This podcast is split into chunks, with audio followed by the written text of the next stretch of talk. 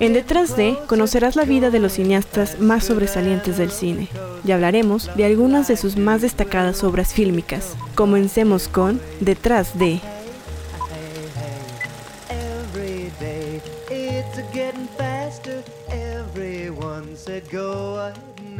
Hola, ¿qué tal? Soy Laura Navarro y hoy les traigo el primer podcast del año que en un principio ya había puesto en el Instagram de Cuarto Azul que el detrás de iba a ser sobre Nicolas Winding Rev, pero cuando estaba buscando información sobre él, me encontré con dos videos en YouTube que hablan muy bien sobre, bueno, explican muy bien su cine, su biografía, entonces ya no le vi caso hacer un podcast cuando hay dos videos que explican muy bien todo lo que tiene que ver con este director. Entonces mejor decidí hablar sobre una directora que es eh, pues muy importante. Creo que es creo que es de las directoras que, que conozco. Es la que más me gusta su cine y su cine pues me, me, llega mucho y esa directora es Lynn Ramsey directora de películas como Ratcatcher, Necesitamos hablar de Kevin y En realidad nunca estuviste aquí. Así que hay que comenzar con el detrás de Lynn Ramsey.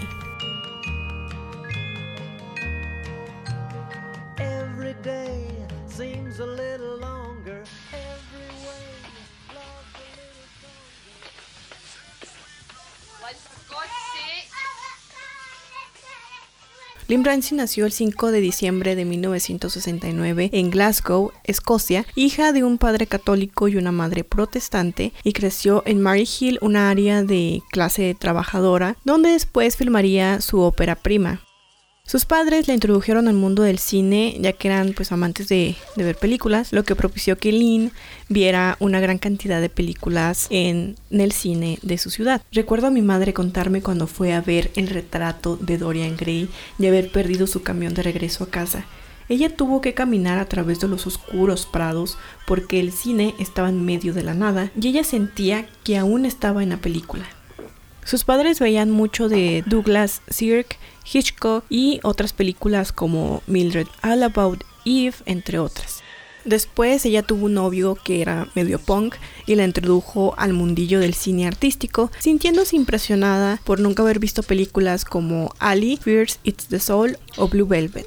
Con este background artístico, Lim Ramsey se convirtió en fotógrafa y estudió en Napier College en Edinburgh. Sin embargo, tras ver la película de Maya Daring, Mashes of the Afternoon, como recomendación de uno de sus tutores que le indicó verla primero con sonido y después sin sonido. Esto tuvo tal impacto en Ramsey que la motivó al día siguiente a aplicar para ingresar a la escuela de cine, a la National Film and Television School en Inglaterra. Durante su estadía en el cine, Lynn filmaría para su graduación un cortometraje, Small Deaths, un corto dividido en tres partes, donde vemos a niños lidiar con las realidades familiares y las repercusiones de sus actos. Después realizó dos cortometrajes, Kill the Day, sobre un hombre que cumple una condena en la cárcel por robo, y Gasman, que va de dos niños que acompañan a su padre a una fiesta de Navidad y en el camino se encuentran con otros dos niños extrañamente similares a ellos. Estos tres cortometrajes fueron reconocidos en Cannes. A partir de esto, Lim Ramsey prepara su ópera prima Ratcatcher en 1999. Lo primero que vemos en esta película es un niño enredado en las cortinas, en una ventana obviamente, algo que se conecta con la muerte que vendrá después.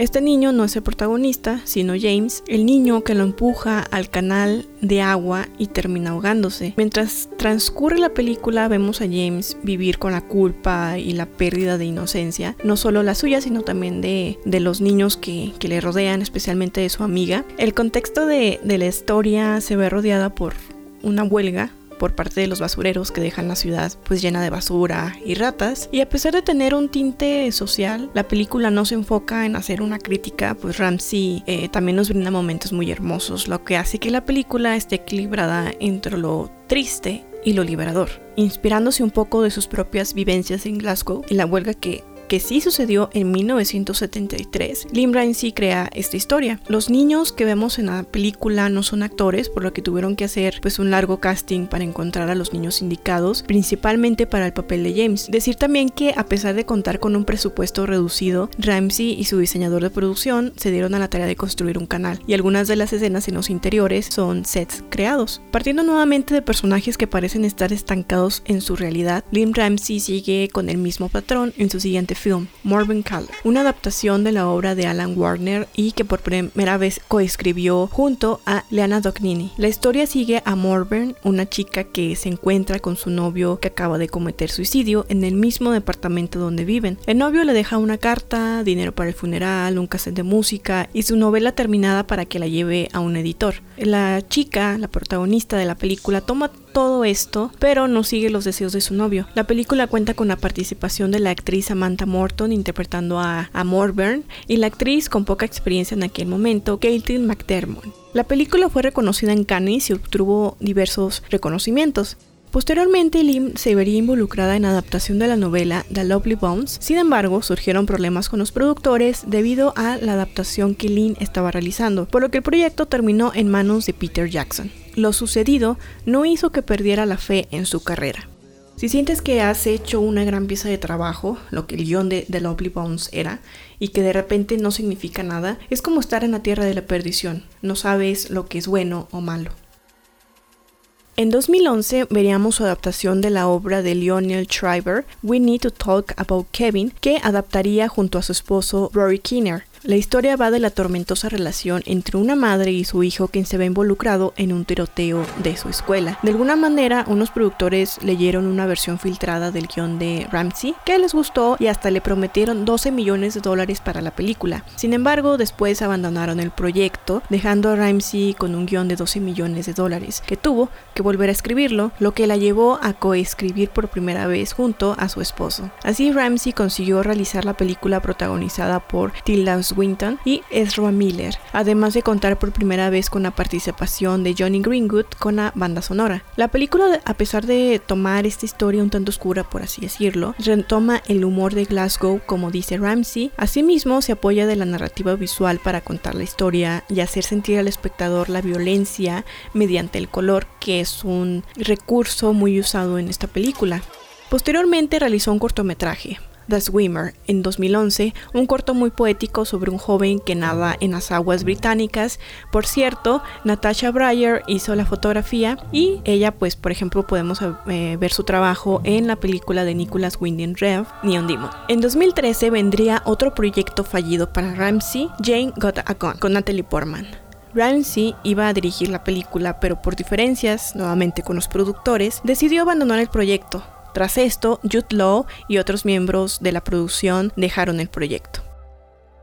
Así, en 2017 veríamos su más reciente obra, You Were Never Really Here, una adaptación de la novela de Jonathan Ames, protagonizada por Joaquín Phoenix y que en su momento se le comparó con Taxi Driver. Va de Joe, un ex agente con síndrome postraumático, al que le encargan asesinar a los miembros de una pandilla que explota sexualmente a niñas. Ramsey dijo que cambió personajes y situaciones para poder llevar la historia al cine. Nunca he hecho una adaptación literal. You Were Never Really Here es una novela muy corta con un personaje muy interesante, pero la película es totalmente diferente, tiene un enfoque diferente. Jonathan Ames, quien escribió la novela, vio la película unas cinco veces, muchas, y ahora está escribiendo otro libro sobre Joe, de alguna manera inspirándose en la película. Eso es muy interesante. La película aborda las escenas de acción y violencia, al igual que en Necesitamos hablar de Kevin, ya que prefiere mostrar los estragos de la violencia que la violencia en sí misma. Con esta obra, Ramsey ganó en Cannes a mejor guion y Phoenix como mejor actor, además de ser ovacionado por 7 minutos en su estreno en Cannes.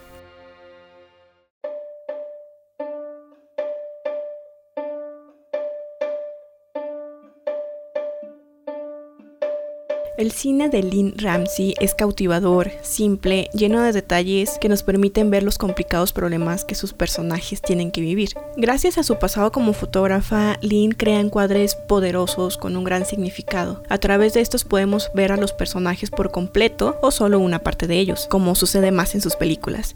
Y a pesar de que solo vemos una parte, podemos sacar información de ellos e ir descifrando lo que los personajes sienten. Desde dos niñas que nunca se han visto, pero que lucen similares, mientras no vemos sus rostros, sí vemos cómo se agarran de las manos jugando.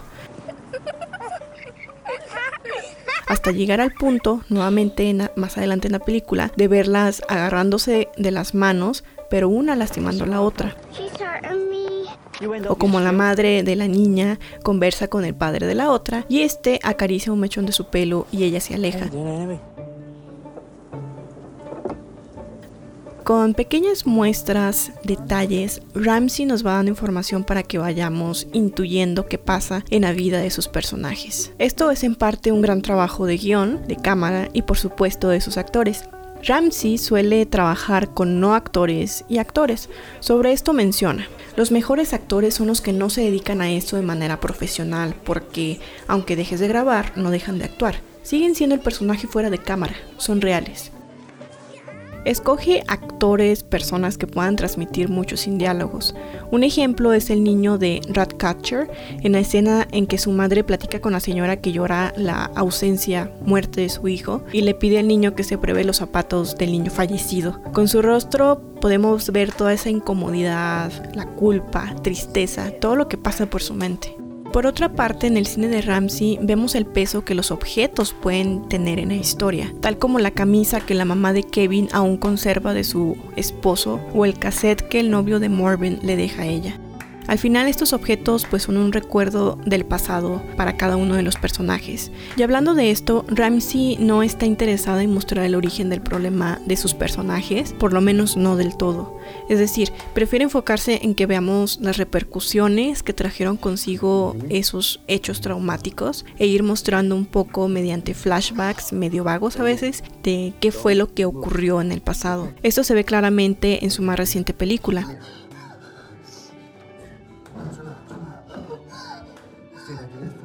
Me encantan esas películas que son difíciles de ver, pero You Were Never Really Here puede causar más sensación porque deja muchas cosas a la imaginación. No ves lo que pasa, sino las secuelas. Pasé mucho tiempo diseñándolo para que cada uno tenga la libertad de amoldearse a su propio visionado.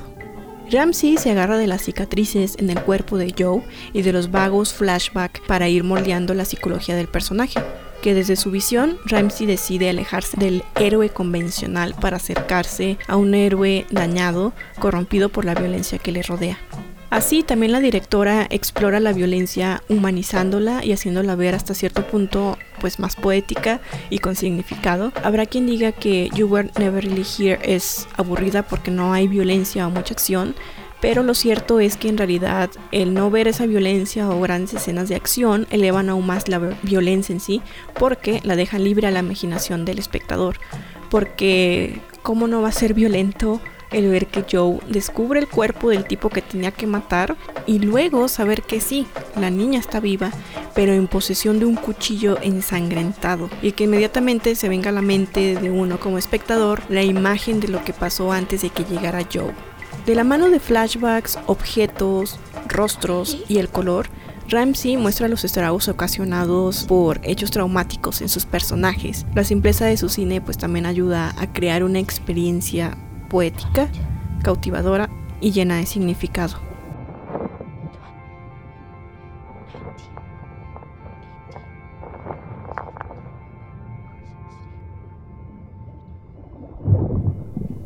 Así es el cine de Lim Ramsey. Espero que les haya gustado el podcast. Recuerden seguir a Cuarto Azul en redes para que se enteren de todo lo nuevo, no solamente de detrás de, sino de todos los otros podcasts que se vienen armando en Cuarto Azul. Me despido y nos vemos hasta la próxima.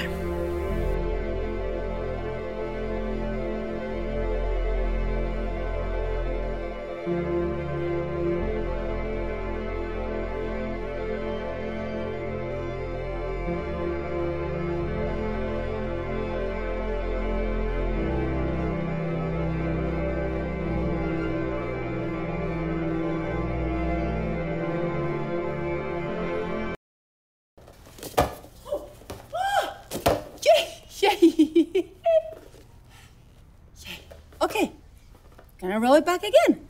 That was really good, Kev. Okay, here we go. Ok.